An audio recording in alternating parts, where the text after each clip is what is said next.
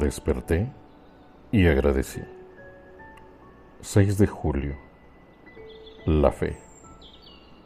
Pero que pida con fe, sin dudar, porque quien duda es como las olas del mar, agitadas y llevadas de un lado a otro por el viento. Santiago 1.6 Se dice que en cierta ocasión un cortesano le pidió a Alejandro Magno ayuda económica. El gran conquistador le dijo que fuera a ver a su tesorero y le pidiera la suma que quería.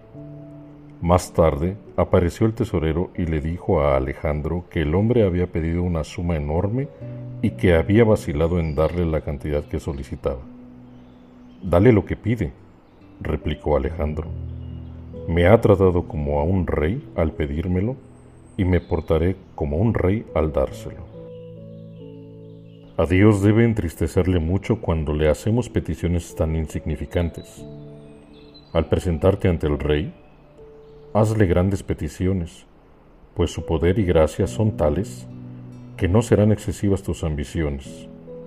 La fe construye puentes que unen esta vida con la siguiente.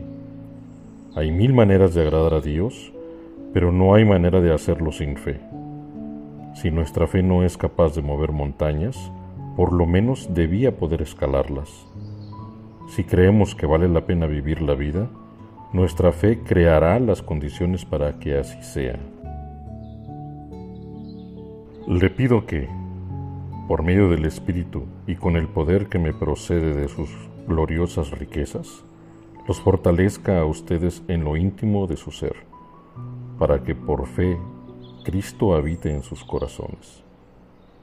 Efesios 3, 16, 17.